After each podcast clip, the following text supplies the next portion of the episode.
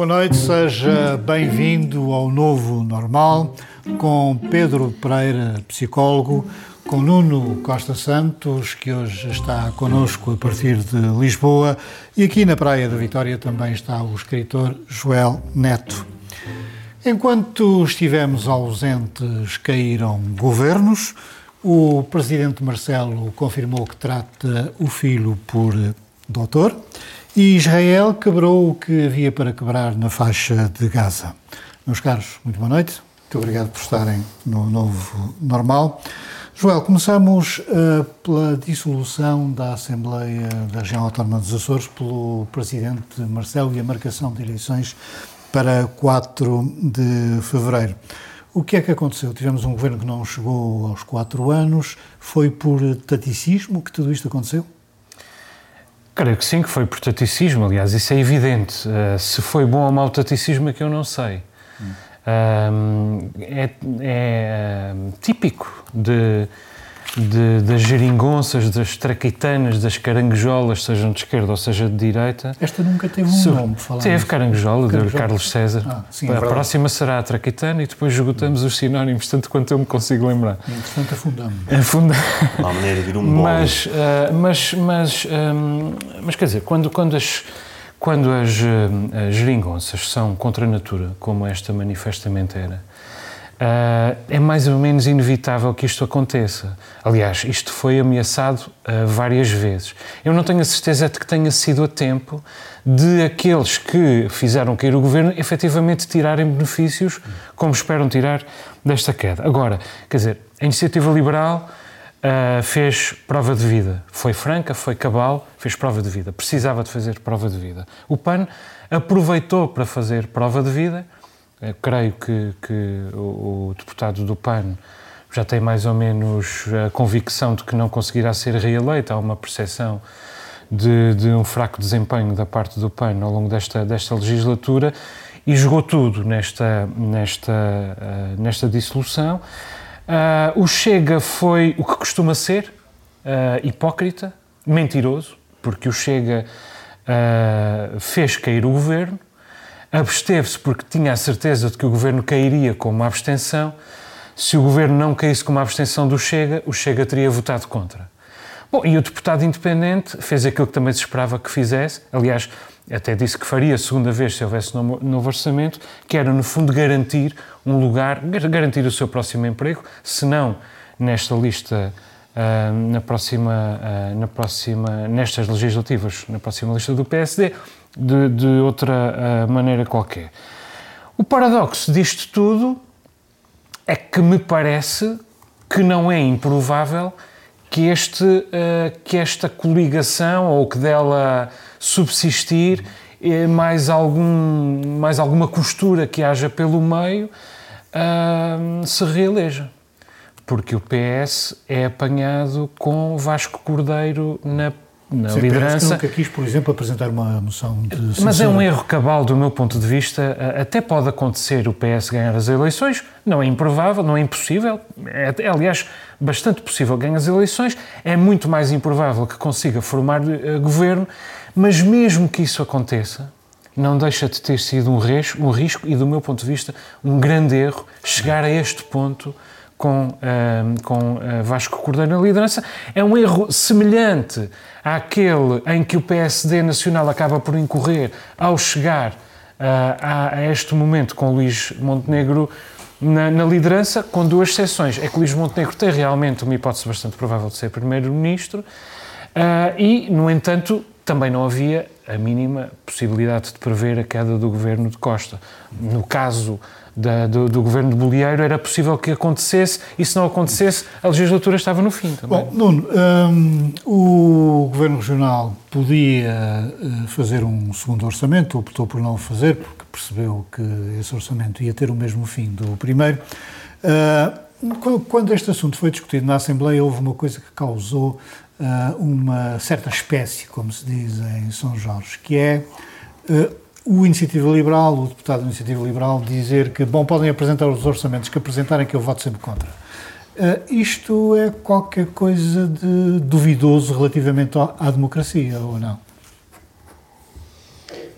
Não, porque Nuno Barata, no fundo, está a cumprir aquilo que é um desígnio de um partido contra o sistema, não é? Uh, quer, o, quer o Iniciativa Liberal, quer o Chega, são partidos contra o sistema e têm que ter posições radicais. E, na verdade, esse não é o ponto. O que, o que o Nuno Barata está a dizer aí é que, como, como os pressupostos, os requisitos do acordo não foram cumpridos, qualquer orçamento que seja apresentado não será votado favoravelmente por ele. Portanto, há aqui um, há aqui um pressuposto de fundo que é incumprido na perspectiva dele. Mas se Portanto, esse orçamento, é... porventura, satisfizesse as reivindicações do Iniciativa Liberal, qual era a razão para votar contra? Aí, aí não, não, há, não há razão particular, eh, desde que enfim, o acordo eh, seja cumprido de acordo com aquilo que foi combinado. É? Mas eu penso que Nuno Barata tem, tem feito críticas muito violentas não só uh, em, questão, em, relação ao acordo, mas em relação a algumas posições do próprio Bolieiro, coisas que são prometidas e não são cumpridas. Lembro de um investimento no Liceu Antero de Quintal, em que ele é muito taxativo. Ele está verdadeiramente desiludido e, claro, que o feitio de Nuno Barata veio ao de cima. Ou seja, há aqui taticismo, há um, há um conjunto de, de, de fatores que tu elencaste que estão aqui incluídos mas há sobretudo um partido radical, dois partidos radicais contra o sistema que acham que as suas pretensões não foram satisfeitas. E, claro, fazem prova de vida. Nuno Barata faz há algum tempo. Na altura eu achei que ele fazia bem, porque agora chegava aqui e não tinha legitimidade para o fazer. Pedro, visto lá da Canada francesa, escudado lá no teu reator nuclear, vez mais perto. Do ponto de vista da democracia, faz sentido alguém dizer, bom, podem apresentar o que apresentarem porque eu não voto isso? É, é algo que, que, que, a miúdo vemos. Eu, eu discordo um pouco do Nuno, um pouco porque percebo o argumento dele e, e, nós sabemos que nos corredores muitas vezes discute-se o orçamento, então, de facto, os deputados, quando chegam à discussão, já, já sabem o que é, que é que se vai discutir e, portanto, têm alguma legitimidade para dizerem uh, que, o, que o vão chumbar. Mas isso no é, entanto, é, é, a mesma coisa que uh, também acontece quando os partidos apresentam na Assembleia propostas para aumentar a despesa e depois não dizem de onde é que sai o dinheiro, de onde é que se tira para, para, para... Sim, é, é, os partidos da oposição, não é? Claro. Gostam de fazer isso para, para, para pôr para pôr o governo à procura do, do dinheiro. Um, mas neste caso, aquilo que. É para não... pôr o governo à procura do dinheiro ou para satisfazer as suas clientelas? As clientelas não, porque eles depois, quando vão para lá, também não têm o dinheiro uh, e têm que o procurar na mesma. No fundo, eu acho que isso é feito para pôr o, o governo em encrenca. É, se nós estivéssemos lá, até fazíamos Uh, como? Ah, mas também não dizemos porque esse é o nosso segredo. No fundo, é esse o jogo, o jogo político. E aqui o que vemos também é o jogo político. Uh, Falas em taticismo. Uh, é óbvio que quem vai para a política vai com sede de poder. E quem diz o contrário está a mentir. Um, nós, enquanto cidadãos, resta-nos esperar. Eu e isso acontece. As pessoas iam para a política pela nobre vontade de servir. É isso que vai a minha segunda parte. Vai com, com sede de poder e uh, resta-nos a nós, cidadãos, não necessariamente esperar... chegar ao poder, não é? Poder, diferentes tipos de poder e influência. Há uma sede, é? há uma sede de poder. De sede de poder, resta-nos esperar que esse poder depois seja exercido com, com boas intenções. Agora, quem vai para a política, quem quer chegar a, a locais, a, a, lugares de poder, é porque, obviamente, os quer, há, os quer não exercer. Não há uma inversão de valores? Primeiro devia querer Não, servir. porque tem a ver com, com o caráter. Uma pessoa que se predispõe à política, por muito nobre que seja, e eu, eu acredito nisso, tem que haver uma série de características da pessoa. E as pessoas têm essa, essa necessidade de, de, de poder e de, e de serem admirados. Depois há outra coisa, é diferente ser admirado e valorizado do que ser bajulado, porque a bajulação consegue-se por servir clientelas, enquanto o ser admirado normalmente uh, consegue-se por tomar medidas que, que, beneficiam a maior parte de, dos cidadãos. Há, uh, que, há ditadores que também são admirados, quanto mais não seja à força. Uh, sim, e aí teríamos que discuti-los uh, um a um, uh, porque uns são admirados por umas razões, outros por outras. Mas neste caso do, de, do Barata e, de, e do Chega, tem a ver com isso. São os dois partidos que criaram mais problemas, porque são os dois partidos que percebem que é agora ou nunca que, que podem aumentar exponencialmente sua, as suas votações. Uh, e se esperassem mais, mais um ano, a iniciativa liberal perderia essa, esse momento e perderia a face, porque de facto há muito tempo a falar mal do governo e do, e do despesismo. Este orçamento não mas vira. É possível que seja tarde demais. É possível, sim. Bom, Agora, este, mas este orçamento não vira, de mas, facto. Mas, de qualquer maneira, vamos fazer, falar do futuro, não é? Das eleições, não é? Sim, mas antes vamos. Mas deixa-me só vamos, dizer, o que acontece é o CDS e o PPM, obviamente, não, não causam problemas, estão no, no, no, no governo. E isto é uma solução ótima para eles, porque são partidos que estão em grave. Uh, em grave desmerecência, o que é o contrário da iniciativa liberal uh, e do Chega, que são os que criam problemas porque querem mais poder e sentem, e sentem o poder a chegar. Né? E, e, e, se não fosse agora, uh, quando seria? Bom, vamos ao Nuno, que é um especialista em autonomia, eu diria mesmo que é um devoto da autonomia. Nuno, até que ponto é que pode-se dizer uma certa ameaça ao uh, centralismo? Esta maioria teve um, um, líder parlamentar que era da Graciosa, teve o poder distribuído pelo Corvo com Paulo Estevam, pela terceira com. Um, uh, Artur Lima, até que ponto é que isto não causou uma grande erosão uh, nesta governação e conduziu a, a este estado a que estamos agora? É, antes de mais, queria dizer que António Costa, no Conselho de Estado, absteve-se de comentar porque era uma matéria da autonomia. Finalmente, uh, portanto, não é? Finalmente, finalmente teve uma intervenção nesse sentido. Uh, sobre aquilo que tu, tu, tu colocas, sinceramente, não. Sinceramente, não. Não me parece que tenha sido por razões, enfim, bairristas que, que houve aqui uma corrosão uh, do governo. Não.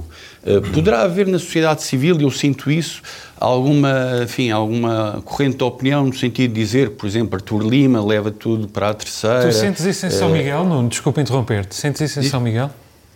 Ouço, ouço, ouço, ouço esse argumento a miúdo, certo? Uh, mas eu, eu acho que isto vai ter efeitos, ponto, pode ter efeitos sob o ponto de vista eleitoral. Acho que não teve, eh, digamos, efeitos sob o ponto de vista da corrosão uh, do governo. Ou seja, uh, poderá ser uh, sancionado, prejudicado por não ter tomado uma posição mais firme, e eu, eu estou, enfim, a, a, a rimar com aquilo que ouço em São Miguel, onde a votação é, como sabemos, bastante, bastante expressiva. Portanto, é, é eleitoralmente que essa questão vai se colocar. Hum. Deixa-me só, eh, eu quando vejo, eh, criou-se uma espécie de, de, alegria por todos os partidos com esta, com esta situação.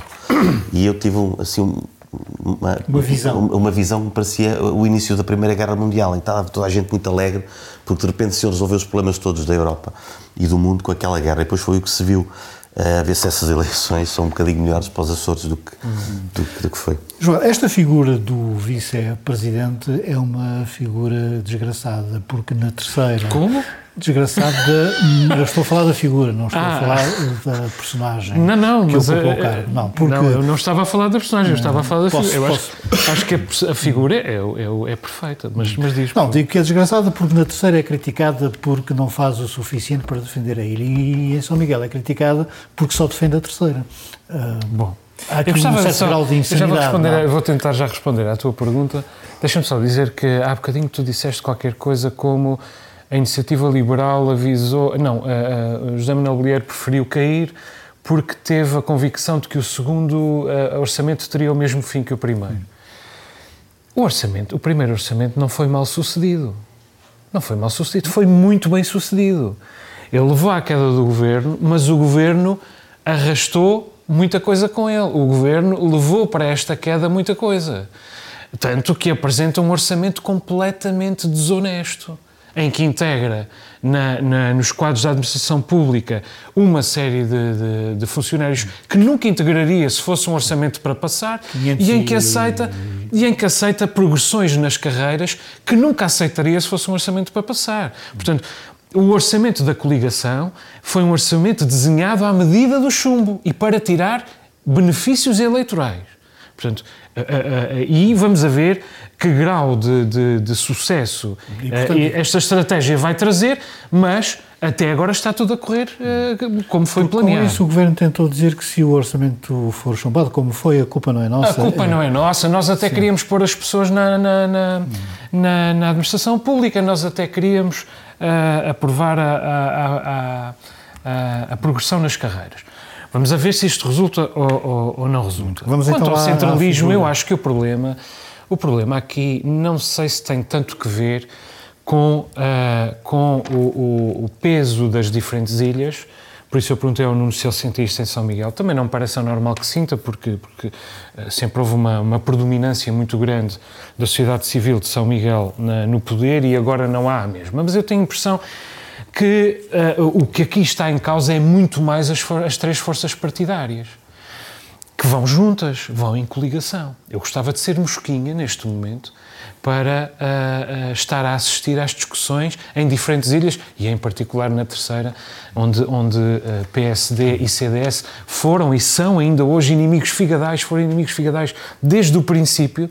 Deve ser muito divertido assistir à, à discussão das listas. Agora, um, no que diz respeito ao peso que cada figura ocupa nesta, nesta coligação, eu diria que o vice-presidente está na posição ideal.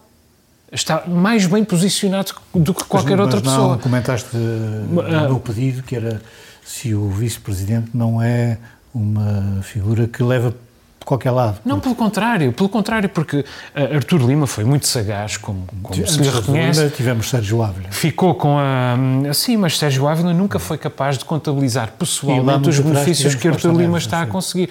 Repara bem, Artur Lima é, é, líder de uma força que tem 6%, tinha 6% do eleitorado. Uh, tem um peso absolutamente colossal. Aliás, eu diria que Uh, José Manuel Bolheiro passa tanto tempo a fazer diplomacia, a fazer coordenação, que na verdade a percepção do eleitorado é de que o verdadeiro líder deste governo é uh, Artur Lima, pelo menos da terceira para o oeste. E aliás, uh, ontem, segunda, nós estamos a gravar na terça-feira, ontem, segunda-feira, Marcelo Rebelo de Sousa dissolveu a Assembleia Legislativa dos Açores. Imediatamente, Artur Lima fez três anúncios fez três anúncios. Anunciou o reforço da tarifa Açores, anunciou a construção de novas casas num bairro social. Meu Deus, novas casas num bairro social em 2023. No entanto, isto dá votos. Anunciou um novo centro de, de acolhimento temporário, temporário de, de sem-abrigos uh, na, na Praia da Vitória. E pelo meio, ainda disse uma coisa que foi: se os critérios para, a, para a, a, a, a definição do que é pobreza e para a identificação da dimensão da pobreza nos Açores são estes que existem, então eu discordo destes critérios. Mais, disse Artur Lima, se os critérios são estes, então eu, Artur Lima, estomatologista, deputado, vice-presidente do Governo Regional dos Açores e cito, também sou pobre. Eu não me lembro, eu não me lembro, francamente, de ter uma, ouvido uma frase tão desprovida de sentido de Estado, tão cruel e tão desprovida de empatia por parte de um governante dos Açores uh, nos últimos anos ou alguma vez. Eu também, se pobreza é isto, se os critérios para a definição da pobreza é isto, então eu também sou pobre. Mas o que é que aconteceu? Deixa-me só dizer isto. O que é que aconteceu? Nada. Ninguém na sociedade açoriana uh, emitiu opinião sobre isto. Nem a sociedade civil, nem os opinion makers, onde é que eles estão, nem a oposição. Isto não tem importância nenhuma. Eu acho que nós eh, não somos o povo que já fomos. Lamento informar-te, mas acabo de comprar uns sofás novos, portanto deixei de ser pobre. Deixaste de ser pobre. Número espantoso foi uma maioria absoluta como aquela que havia eh, na Assembleia da República e, portanto, dando origem a um governo, ter caído. Eh, é uma coisa absolutamente espantosa, não é? Sim, tem, tem um lado verdadeiramente espantoso, embora também uh, o volume também absoluto de dinheiro uh, que foi encontrado na casa enfim, uh, política do Primeiro-Ministro também tenha sido expressiva essa, essa, essa quantidade. Isto, vamos lá ver, num governo nórdico, não sei se vocês viram aquela série, Borgen. Muito boa. Num governo nórdico, qualquer situação parecida com esta, de, haver, de, ser, de serem encontrados dinheiro não declarado, eram 78 mil euros, uh, na residência oficial do, do, do Primeiro-Ministro, era motivo para demissão. Claro. Só aqui é que se pensa, se calhar não se devia ter demitido.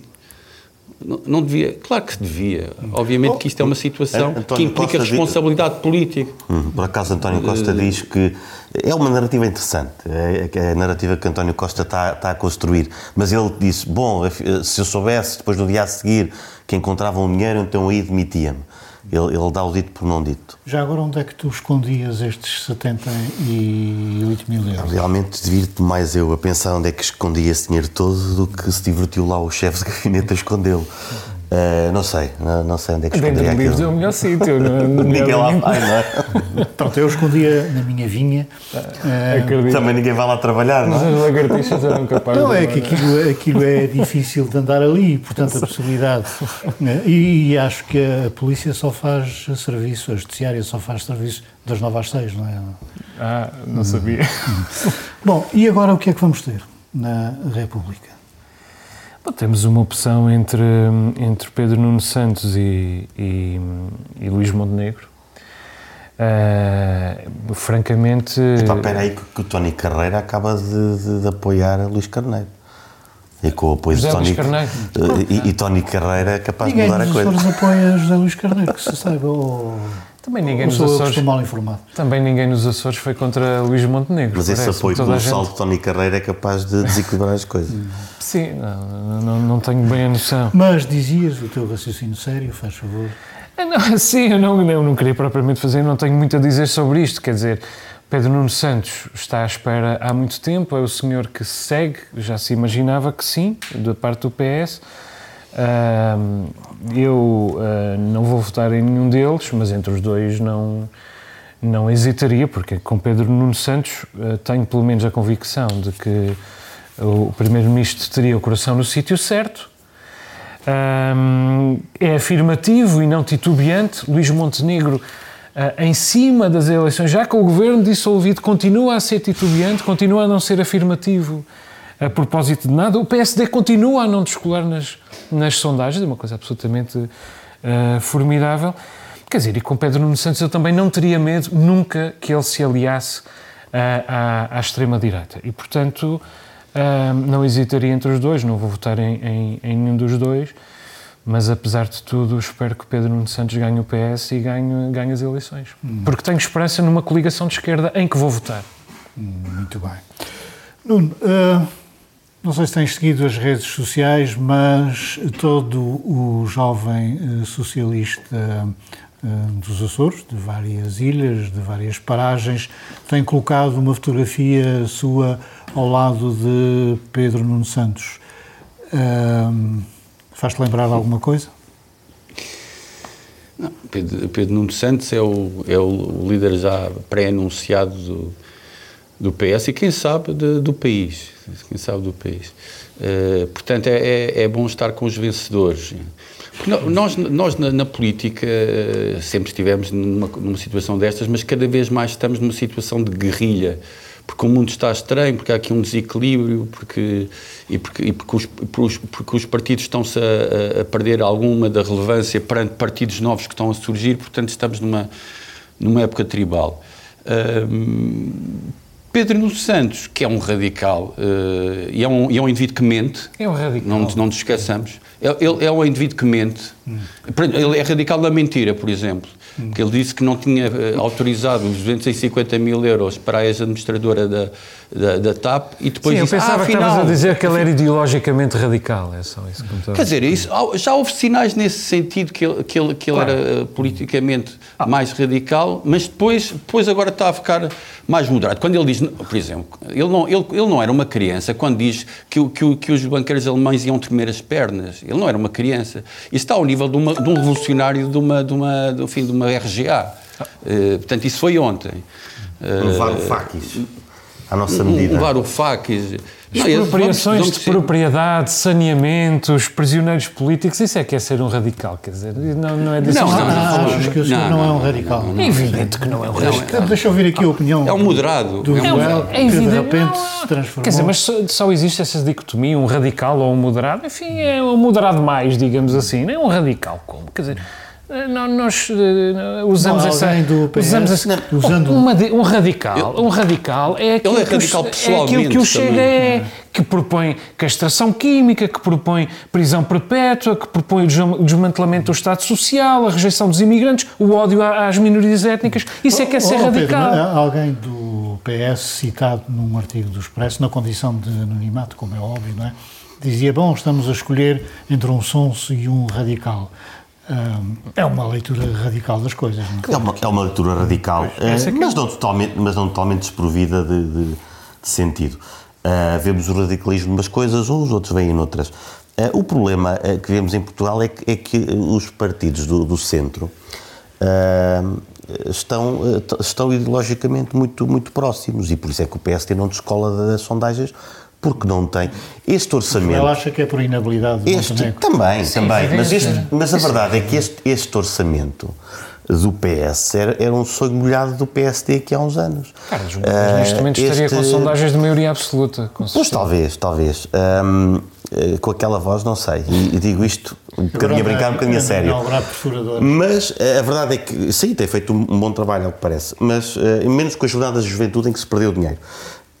Quando se mete a religião no Estado, não costuma dar bom resultado. Mas. O homem continua jacobino. não é? o, eh, Jacobino tem dias, tem dias. Mas o PS e o PST têm, ideologicamente estão, estão muito próximos, por isso é que se olha para o Chega e se vê eh, extremismo, e se pode olhar para Pedro Nuno Santos ou para o Bloco de Esquerda, para já não falar dos óbvios extremistas, são, o- que são os, os do PCP. Eh, agora, o grande problema é esse, é não haver eh, no centro eh, no PS e no PST, um discurso que seja eh, visceralmente diferente. O que há é mais habilidade política. António Costa foi mais, há- foi mais hábil politicamente, rodeou-se de pessoas que vinham de outro hábil, de outro animal político. Esse acabou mal. António Costa foi, apesar de tudo, parece-me, eh, mais honesto, embora os que o rodeavam nem por isso. Uh, e Montenegro tem dificuldade em descolar. Apresentou há tempos uma proposta uh, que me pareceu válida acerca de- de- do, do Serviço Nacional de Saúde, mas não se viu mais nada. O que se vê a seguir é isto que o Joel diz: é titubeâncias Joel, a torta direito. esta- Em relação ao Chega, então, é, é o que se vê. Esta, esta questão que coloquei há bocado ao Nuno, eh, relativamente ao facto de todo o jovem político açoriano eh, querer aparecer com uma fotografia ao lado de- de- do putativo vencedor das eleições no PS, ehm, é um sinal. Havia um senhor na terceira que se chamava Luizinho de Melo, que tinha servido um ancião regime e que no regime a seguir dizia: Eu estou sempre com o poder instituído. É, é isto, não é? Que estamos a falar. Sim, mas isso é. no- Também apoiaram António Costa. Isso é, altura, no, isso é no PS, isso é no. PSD, isso é em, em, em todos os partidos, quer dizer, sobretudo nos partidos do centro, que é os partidos onde é difícil encontrar um traço ideológico que não seja a manutenção do status quo e, portanto, isso é...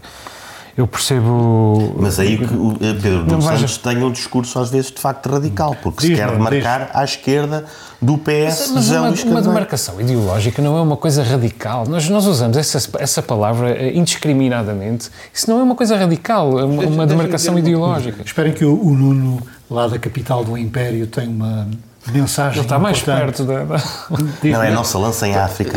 Eu- só queria dizer que o Pedro, o Pedro Nuno Santos eh, vai conven- convence no PS e convence no país eh, pelo seu lado de, de- de capacidade de decisão. Capacidade de decisão. Eh, vamos construir aeroporto, que realmente é uma situação, enfim, tragicómica, qualquer português eh, reconhece.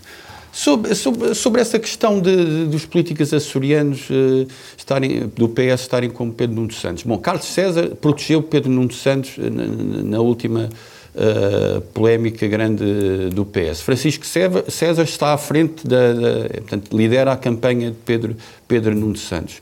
Aqui no caso de Francisco César, é- é- é- é- eu, acho, eu acho o seguinte, Francisco César precisa de um cargo governativo nacional para ganhar legitimidade depois para, para se candidatar à, presidência do Governo Regional uh, dos Açores. Eu acho que aí há nitidamente está a é jogar é nesse, nesse sentido. Uhum. Portanto, é natural que o apoie. Nesse, e por isso é que Vasco Cordeiro está na liderança do PS Açores. E por isso é que o PS Açores vai ter de esperar mais quatro anos. Bom, vocês falaram do aeroporto e temos aqui um outro facto absolutamente extraordinário, que é ter sido criado um grupo de trabalho para estudar a localização do aeroporto, o grupo ter produzido o seu trabalho, um grupo de técnicos, um grupo uhum. de sábios, eh, e de repente o PSD, eh, Luís Montenegro, anunciar que, afinal, também o PSD vai criar um grupo depois de se ter comprometido com outro grupo. isto sugere o quê? Sugere-me uh, trabalho feito em vão, o que é. O que, é, o que já é grave o suficiente, porque andar a trabalhar para aquecer demonstra falta de inteligência. Um, de facto, aquele grupo de trabalho, eu, eu, vi as pessoas falarem, eu não sou entendido, um, mas foram cabais nas suas explicações. eu, eu fiquei, sinceramente, enquanto cidadão, e se calhar farto das, das palhaçadas que, que o Nuno uh, uh, referiu por causa do aeroporto, ouvi explicações. Um, falaram até duas senhoras, os novos tempos, acho, acho muito bem, uh, conseguiram explicar os, as minudências técnicas que eu agora não vou conseguir replicar, mas fiquei em paz, pensei, pronto, está resolvido.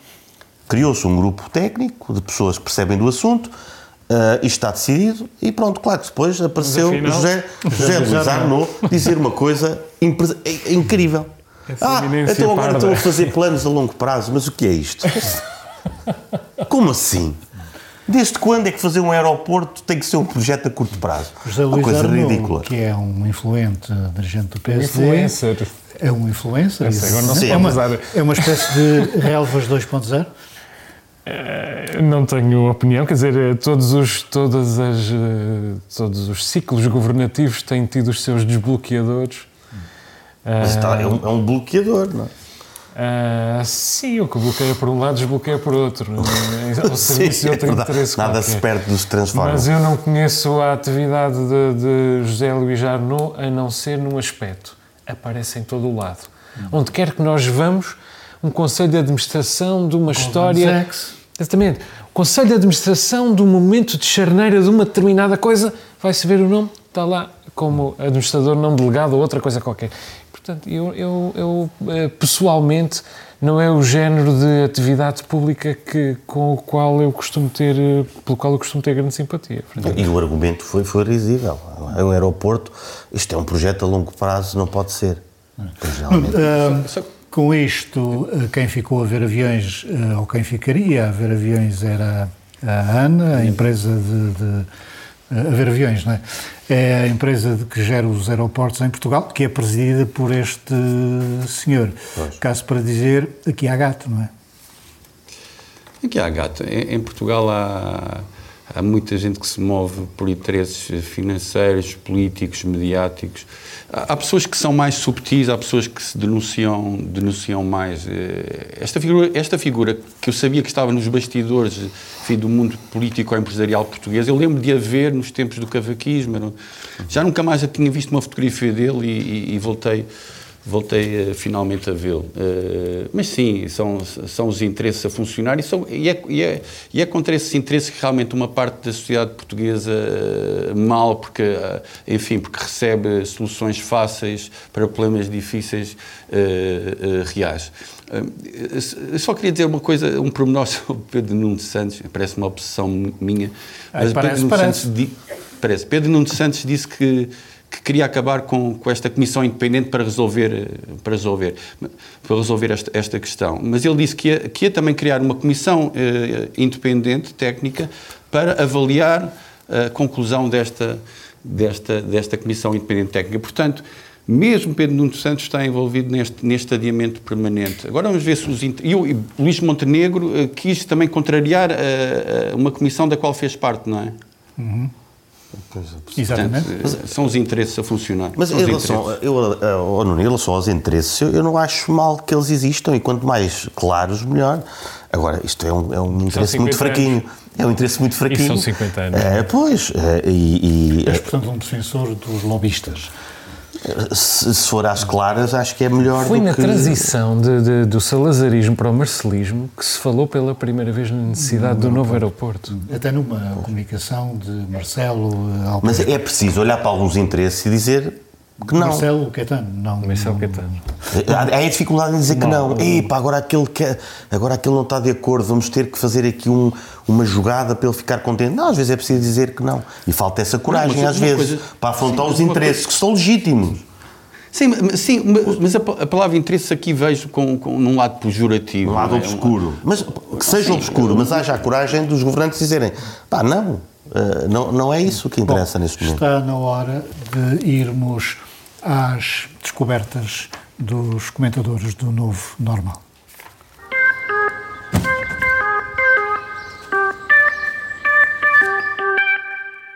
Começo pelo Joel Neto. A tua escolha é um livro, não é? É um livro, Uma Vida Pequena, da Hanya Yanagiara, não sei se temos imagem, uma americana da, da Califórnia, descendente de, de japoneses e de, de coreanos, que é um livro sobre fracasso, que é um tema que, que me interessa bastante, sobre a, a dissonância entre ah, as altas expectativas e os, e os baixos ah, resultados. Aí está.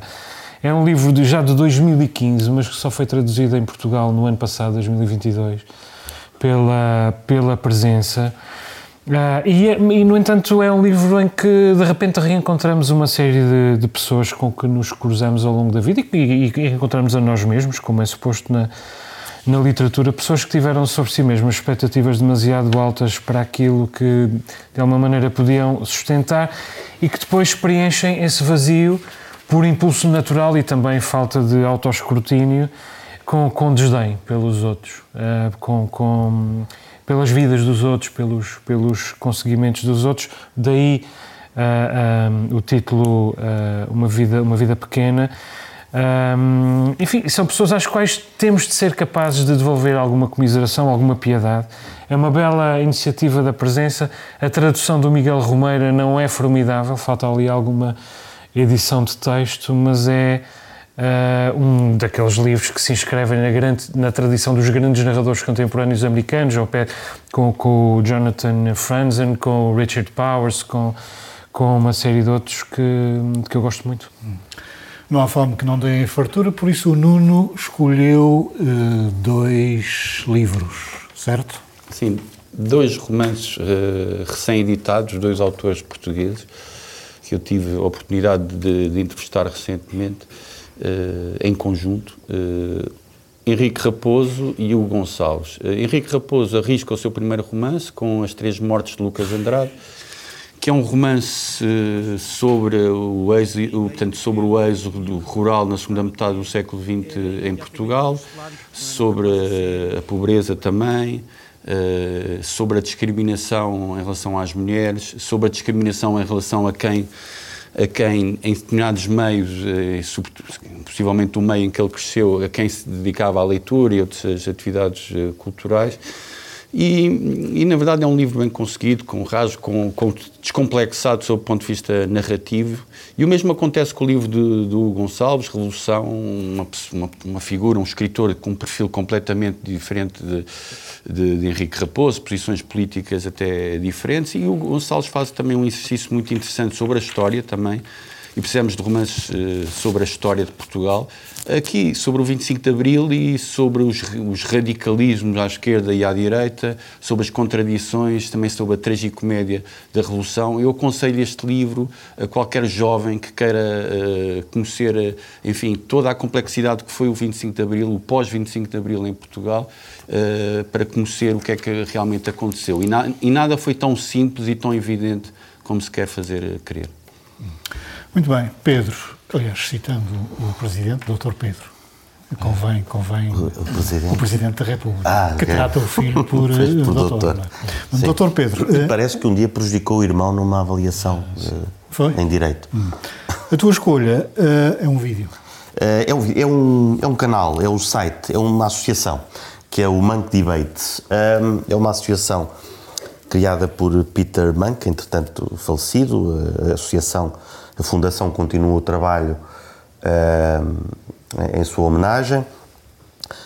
Peter Bank foge da Alemanha nazi para o Canadá, torna-se empreendedor e, e, depois este, este, este canal, este, esta associação, surge com a demanda de redescobrir o valor do debate livre de ideias, que é uma coisa, já falámos aqui, houve-se muito ruído, debate de ideias livre não é assim tão, tão comum como deveria uh, no século XXI. Os bank debates juntam normalmente dois lados, sem, sem problemas. Aliás, eles fazem uma coisa muito interessante que é, no início de cada debate, perguntam à plateia qual a sua opinião em relação a determinado assunto, aparece a percentagem e depois do debate voltam a mostrar a percentagem e muitas vezes as percentagens mudaram. O, que é, o que é interessante porque dá este, este lado competitivo que os americanos, mas neste caso isto até é no Canadá, eh, gostam de, de colocar em, em, qualquer coisa, mas, mas dá, dá, dá um, estímulo, um estímulo de facto interessante. Ehm, um dos debates, o último que eu vi, eh, falava sobre ehm, os média, média tradicionais serão confiáveis ou não. Eu ainda há pouco falava com o Joel, eu sou a favor da ideia de que os média tradicionais são de facto os mais confiáveis, mas quem vê esse debate entre Douglas Murray e Malcolm Gladwell eh, não pode deixar de perceber que Douglas Murray dá uma malha daquelas à antiga argumentativa a Malcolm Gladwell. É um, uma delícia de ver, é, quase que fiquei de acordo com, com o Douglas. Uh, mas aparecem outras pessoas, temos Farid Zakaria, Anne Applebaum, Stephen Fry, um, Harry Kissinger falar sobre, sobre a China. Uh, portanto, temos, temos aqui um manancial de pessoas informadas e interessadas a, a discutir assuntos uh, de forma civilizada. Joel, os mídias tradicionais são os mais fiáveis, mas em Portugal estão em vias de extinção. Ainda agora temos o caso do Sim. Diário de Notícias, do Jornal de, do Jornal de Notícias. Todo o Global Média uhum. e, e, e, todos os outros estão em agonia. Não é um futuro... Não é um futuro uh, animador. Uh, e por isso os jornais, a certa altura, e vínhamos a falar nisso a caminho do, do programa, por isso os jornais e os médias em geral, a certa altura, optaram pela, mas em particular os jornais, pela ideia de que deviam uh, deixar de ser newspapers e transformar-se em viewspapers, transformarem-se em uh, mensageiros de portadores de um filtro e mensageiros de uma determinada visão do mundo que, se, que aplicariam a todas as, a todas as notícias.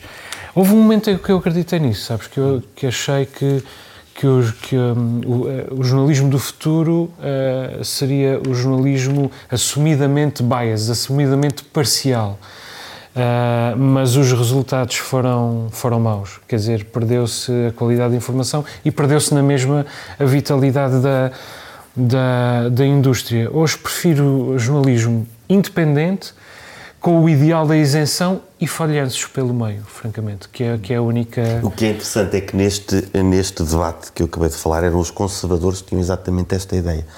Nós sabemos que as, livres, as ideias livres, há, há, um, há, uma grande parte delas que não têm ideologia. Quais eram os que tinham? Eram os conservadores que diziam isso. Que de, o facto, que eu estou a dizer? que de facto os jornalistas, a certa altura, começaram a apontar demasiado ao seu público-alvo e com isso perderam o fito de atingir Mas, a verdade. historicamente, realmente foram os conservadores que inauguraram sim, o jornalismo... Sim, o Eduardo Vidal explica, explica, isso também, mas, mas já aí ele dá uma dica de que não são temos, só conservadores. Temos... Mas eles falam disso, essa necessidade de ter views Hum. Ok, se eu apontar a notícia para aquilo que as pessoas querem ouvir, vou ter mais views, mas com isso afastam-se claro. da, da, verdade. Temos que avançar e temos uh, pouco tempo. Tivemos os famosos testes uh, de PISA, uh, no qual, nos quais os estudantes portugueses fizeram uma má figura e os açorianos uma triste figura. Uhum. alguns especialistas dizem que isto tem a ver com o facilitismo que se introduziu no ensino. Concordas? Uh, não, não concordo. Uh, serão vários os fatores. Uh, para já, o, o, objetivo deste, deste, deste estudo, deste, desta avaliação, é, é atingir a excelência da educação, não à custa do bem-estar dos alunos, mas contando com o bem-estar dos alunos. Portanto, outra, outro fator que está estudadíssimo para o sucesso da, escolar são as condições socioeconómicas. Uh, e nós sabemos que, um, uh, ah, além da pandemia, temos tido um, um desenvolvimento económico uh, anémico e que isso afeta. Agora, houve políticas educativas, e não enquanto aquilo que estás a dizer, o fim dos exames, que se alteraram. E, e, é preciso avaliar isso. Uh, haverá de ser também uma das razões, principalmente porque Portugal uh, consegue resultados surpreendentes até 2005, penso eu, vindo de resultados também muito maus ainda no século XX, consegue quase num pacto de regime criar aqui condições para dar esse salto até 2005 Uh, mas depois há uma espécie de, de, estagnação. Não foi só Portugal que, que teve maus resultados. Uh, aliás, toda a Europa, no geral, teve maus resultados e por isso é que se desculpam com, com a pandemia. Toda a OCDE, não só toda a Europa. sim. Um, aliás, eu, eu vi, vi um artigo de, de, de um, do jornal chileno, Chile, como sempre, no topo da, da América Latina, ao, ao nível da, da Eslováquia, Uh, e eles uh, referiam exatamente isso, que a Europa tinha, por isso é que eu uh, pensei que fosse só a Europa, mas to, todos os valores, porque se atinge um ponto de estagnação, em que não se sabe muito bem o que é que se há de fazer. No topo da América Latina agora está aquele senhor que ganhou as eleições na Sim, na ele está no topo, mas é, é na sua viagem, vamos ver. mas, mas, o Chile, o Chile continua a ser, apesar de todos os problemas, continua a ser o país mais, com melhores resultados neste, neste, neste campo. Joel, há aqui uma situação que é em Portugal, devido à instabilidade que se vive eh, no ensino, com falta de professores, com instabilidade laboral. Sim, olha outra razão, a falta de professores. Poderá acontecer uma coisa que São é. Várias. Ou está a acontecer uma coisa que é quem tem dinheiro coloca os filhos uh, no ensino privado, quem não tem continua a colocá-los no público e o fosso uh, uh, entre as pessoas vai e esse é um problema que já falámos aqui. Isto isso é... não, tem, não tem nada a ver com A educação tem sido, tem sido descurada, não há dúvida nenhuma. Nós já vivemos décadas com excesso de professores e agora temos falta de professores. Como é que chegamos aqui? Incúria do Estado. Uh, agora vamos a ver. Este, este, um, este inquérito do PISA privilegia a matemática, a, a leitura e as ciências. E houve um especialista Isto não que, mete tudo. Claro, Isto não mete mas houve um especialista que disse que os alunos nem sabem ler e por isso é que nem conseguem compreender os enunciados da matemática e das ciências. Mas quer dizer, ler, escrever e contar também tem a sua dimensão salazarista e há quem conteste esta, este afunilamento da, da avaliação do PISA. Dito isto, os números portugueses são péssimos. Portugal está em 29 lugar entre os 81 países eh, medidos, mais de 700 mil alunos, é, é um trabalho muito aturado, está atrás de vários, muitos países europeus e está atrás, eh, inclusive, de vários países não europeus. Agora, os Açores estão muito piores do que Portugal, mais uma vez, estão muito piores do que Portugal. São últimos na matemática, são últimos na leitura, são últimos nas ciências. Portanto, nós não temos apenas quase cinco vezes, repito, quase cinco vezes o abandono escolar precoce do país, da média do país. Nós também temos o maior insucesso escolar. E o que é que diz a secretária uh, regional da Educação, da tutela? Diz que a amostra dos alunos é pequena. Quer dizer, isto é mais um gesto de um cinismo atroz, de uma falta de empatia absolutamente colossal, semelhante àquele que eu há bocadinho denunciei em Artur Lima. Eu recordo a senhora Secretária de Educação que a amostra é grande, nós estamos em primeiro lugar. Ah, perdão, a amostra é grande, nós estamos em último lugar. A amostra é pequena, nós estamos em último lugar. A medição é com o método A, nós estamos em último lugar. A medição é com o método B, nós estamos em último lugar. A malha é apertada, nós estamos em último lugar. A malha é larga, estamos em último lugar. Nós estamos sempre em último lugar. E realmente a Secretária da Educação vir dizer que eh, é porque a amostra é pequena é de um, de um grande cinismo. E não podem, não podem dizer que é eh, resultado da insularidade. Isto não é a insularidade. Porque a Madeira ficou em segundo lugar a nível nacional na matemática e nas ciências e em primeiro lugar na leitura. E os Açores estão em último lugar em tudo. Eu tenho, eu tenho só uh, dizer uh, mais uh, três perguntas. Uh, quero dizer duas coisas, sobretudo. O assistencialismo, as medidas ultra-assistencialistas com que a Turlima tem feito um brilharete junto do seu eleitorado e na terceira, essas medidas não estão a tirar as pessoas da pobreza. Os números da pobreza voltaram a subir em 2022. E o suposto esforço e o suposto brilharete que Sofia Ribeiro estará a fazer na educação também não está a produzir nenhum resultados. Portanto, eu também me pergunto O que é que este governo tem para mostrar, em primeiro lugar? Segundo, como, o que é que um governo que tem estes números para mostrar, como é que vai justificar reconduzir as mesmas equipas nestes setores-chave? A segurança social, a pobreza e a, a educação. E terceira coisa, onde é que mais uma vez está a sociedade civil para pedir contas a estes governantes? Mais uma vez, não há debate. Temos que avançar, Nuno, eh, antes de irmos à questão da Palestina, uh, o que é que dizes sobre estes números uh, da educação? Os números dos Açores, em, particular, são, Exatamente. obviamente são, são preocupantes e, e concordo com, com o Joel. E, nós, nós dissemos há, sei lá, há dois anos, não sei, que nós iríamos falar Uh, no fim da, da legislatura uh, dos números, se os números tinham melhorado ou não com este governo. E pioraram. Não, a legislatura, exato, a legislatura não chegou ao fim, mas já, já podemos falar disto. Realmente os números não, não mudaram. E, e, e, e números, uh, e há números que até pioraram. Agora vão, vai-se desculpar com a pandemia, com a guerra da Ucrânia, etc, etc, etc. Não, este é um, é um facto. Houve, houve tempo suficiente para na, na educação, por exemplo, implementar eh, que, que, que tenho sublinhado há algum tempo, que é um, um, algo muito mais agressivo, muito mais agressivo no bom sentido, muito mais sistemático, muito mais exigente. Eh, não aconteceu e os números são o que são e vão, vão ser eh, justamente lembrados agora na altura das eleições. Janeiro, janeiro vai ser um vai ser um mês importante e muito significativo sob o ponto de vista bélico nos Açores. Hum. Antes posso de, só fazer aqui um reparo? O Joel disse ler e contar uma coisa salazarista. Epá, é, não, a Primeira República. Não, a Primeira República tinha esse desígnio. Quer dizer, esse também. Esse, por, isso é que, por isso é que eu. Reduz-se reduz a, a ideia é de competência disse, é muito pouco. Este inquérito almeja uma educação de excelência, não Sim, mas não, o, o, pensamento abstrato não está... A avaliação é nossa. O pensamento Há abstrato... fazem uma avaliação mais, oh, Pedro, mais dura. Eu percebo o que estás a dizer. Mas, é importante mas o pensamento abstrato isto. não está... Mas, não, eu sei que é importante, mas o pensamento abstrato não está contemplado leitura, nesta, nesta... Mas sem uma leitura controlada, não Sim. há pensamento abstrato. Temos que ir contar. minutos, mas antes disso, eh, uma saída para a Palestina, não há? Eh, uma saída para a Palestina, já houve várias tentativas por parte das Nações Unidas e de Israel que a Palestina não aceitou. Uh, e agora os e Estados agora, Unidos bloquearam uma tentativa de, de parar com a guerra. Uh, o que significa pois, que as Nações Unidas por, não sabem parar Porque com Israel, eu, eu, não consegui ler um, um, artigo que, que o Miguel Esteves Cardoso escreveu, não assim naquele jornal, mas ele diz, eu, pelo que ele dizia no, no, no título, eu, eu, vou ter que arranjar esse, esse artigo, que é os judeus agora recusam-se a ser obedientes. Uh, eles passaram mais de dois mil anos a ser obedientes e deram-se sempre mal.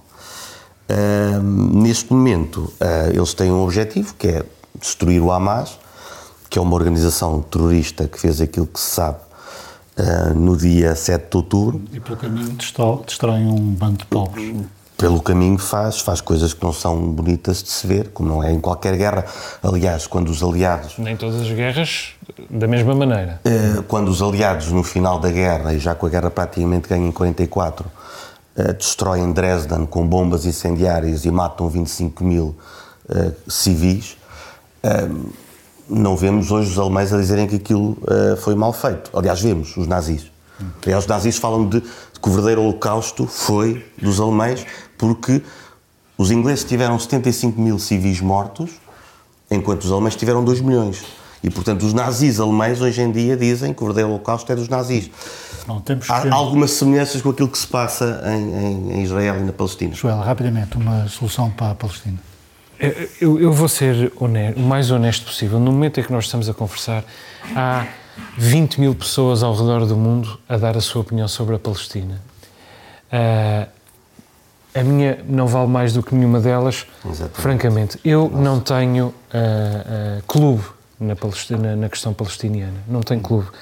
Há erros de parte a parte, há abusos de parte a parte e eu lamento a perda de vidas humanas. É evidente que o ataque do Hamas foi absolutamente obsceno no dia 7 de outubro, e também é evidente que, em resposta a essa obscenidade, Israel aproveitou para conquistar, para alargar os, os, a sua influência naquela região, como aliás fez sempre, como fez com os colonatos ao longo destes, destes 75 anos. uh, não há ninguém que esteja certo neste, neste conflito, também porque estas pessoas herdaram um problema que veio, que veio de fora, todas elas. Nuno, estás uh, dispensado de falar da Palestina porque uh, temos pouco tempo. Vamos ao teu minuto. Queres comentar uma frase de um cidadão que dizia que é um povo nos confins da Ibéria que não se governa nem deixa governar, é isso? Sim, podemos dizer que, que há uma dissensão relativamente à, à, autoria dessa frase. Há quem diga que é o imperador Júlio César, há quem diga que foi o general Galba e é uma polémica que, que, pouco me interessa. Só acho que é uma frase cada vez mais aplicável a Portugal. Calhar foi o próprio. Um, se calhar foi o próprio Viriato. Uh, é, é, uma frase que eu acho muito pertinente, porque cada vez mais há uma, há uma certa, uma certa, digamos, vocação para ingovernabilidade em Portugal. Uh, e agora, se o Presidente da República cair, portanto, ficamos sem governo, ficamos sem Presidente da República, ficamos com o Ministério Público sem prestígio, eu, eu, eu, sei que isto tem muita graça e eu acho que isto também. E, e, dá, e vende jornais. Benfica aguenta. É isso que eu ia dizer. Ao menos a Roger é... Schmidt aguentou-se. Eu sei que isto gera muito interesse jornalístico. Desculpa, gera muito interesse jornalístico. Eu sei que isso gera muito, todo este caos gera muito interesse jornalístico, humorístico, uh, mediático, mas sob o ponto de vista da existência de um, partido, de um país, sob o ponto de vista da existência de um país, se esses alicerces não estão, se calhar, uh, uh, visíveis e, e, se não são consistentes, isto, isto, isto, isto cai. O, não é, o, não é o, o Presidente da República que cai, nem o Governo, nem o Ministério Público, é o país que cai. Hum. Uh, Pedro, o teu minuto é sobre esta cimeira do clima. É, cimeira. Uh, aquilo estava a correr muito bem, mas claro que estas cimeiras nunca podem correr muito bem, pelo menos para os jornais, enquanto não estivermos todos a viver em palhotas. Só aí é que vão dizer, sim senhor, correu bem, estamos todos a viver em palhotas, com os esgotos a céu aberto. Um, porquê é que eu digo isto? Porque fomos ouvindo notícias, mais de 110 nações uh, assumiram o compromisso de triplicar a sua capacidade de energia renovável, estou a falar de nuclear, até 2030. Uh, eh, tivemos depois mais 20, aí sim, uh, a dizer que, sim senhor, vão triplicar a sua capacidade de energia nuclear, que é, como se sabe, uh, eu acho que é uma solução mais do que médio, acho que é uma solução de, curto, de longo prazo, mas há até ambientalistas que já começam a dizer que é pelo menos uma solução de médio prazo, porque de facto é, é uma energia limpa. temos compromissos assumidos, entre eles até do Uganda, Marrocos, França, vários países assumem compromissos de atingir um, ou diminuir as emissões de carbono. Claro que quando se fazem as contas, e há estudos muito claros que dizem isso, quando se fazem as contas, se aplicarmos todas as medidas cegamente de redução de emissões, o custo é uma coisa absurda. Vamos ter pobres mais pobres, principalmente nos países do terceiro mundo. Por isso é que os países da OPEP eh, não aceitam assinar uma carta que, em que, lhes vai tirar o rendimento todo. É preciso apostar em energias renováveis, sou a favor disso, eu não sou um defensor de que só o nuclear é, é que é uma solução, eu acho que o nuclear é uma solução, mas é preciso investir em mais investigação nas energias renováveis. Não é banir os fósseis, não é banir, não é proibir. Essa senha de banir e de proibir devia nos fazer soar alguns alarmes. João, tens mesmo um minuto para falar. Há mais um partido de extrema-direita uh, nos Açores, uh, o ADN, mais um mais um ADN, Aliança Democrática Nacional, mais um partido que o, que o Global Project Against Hate and Extremism coloca um, no, no, conjunto dos novos grupos de ódio de extrema-direita do Ocidente, aliás, tal como o Chega e como o ERCT, que vem do, do PNR. O líder é Rui Matos, que já fechou o PDA, pode ser que feche também a Aliança Democrática Nacional, já foi candidato pelo, pelo PPM à Câmara Municipal de Monteiro Delgado, o que prova, mais uma vez, que o trânsito entre a extrema-direita e os partidos desta coligação é relativamente fácil e as pessoas sentem-se bem de um lado ou do outro. Um, são partidos sucedâneos do Chega, estes, o ERCT, o ADN, etc. Embora o ERCT venha do PNR, que é anterior. Mas, quer dizer, no fundo são uh, relançados por pessoas um pouco lamentosas de terem perdido o franchising do Chega. E, portanto, uh, lançam outro franchising, um pouco mais pequeno. Não são Coca-Cola, são Pepsi-Cola, mas garantem que são igualmente saborosos, saborosos e, e populistas. Uh, oxalá uh, deles não reza a história, mas isto faz-nos lembrar que a extrema-direita continua a crescer. Há relatórios que indicam que há cada vez mais grupos, nomeadamente clandestinos, estes são os legais, há cada vez mais grupos clandestinos a operar no Facebook, com ligações a claques, ligações a traficantes de, de, de droga, ligações a ginásios um, e cada vez mais bem organizados. E repito, ponham os olhos na Suécia. É, o Ocidente todo deve pôr os olhos na Suécia. Muito bem. Muito obrigado aos três. Termina aqui esta edição do Novo Normal, um programa razoavelmente não alinhado. Não voltamos mais este ano, assim não corremos o risco de chamar gordo ao Pai Natal e de ele se queixar ao Ministério da Virtude, com sede ali para os lados de Cabul. Também podia ser em Teherão. Boa noite.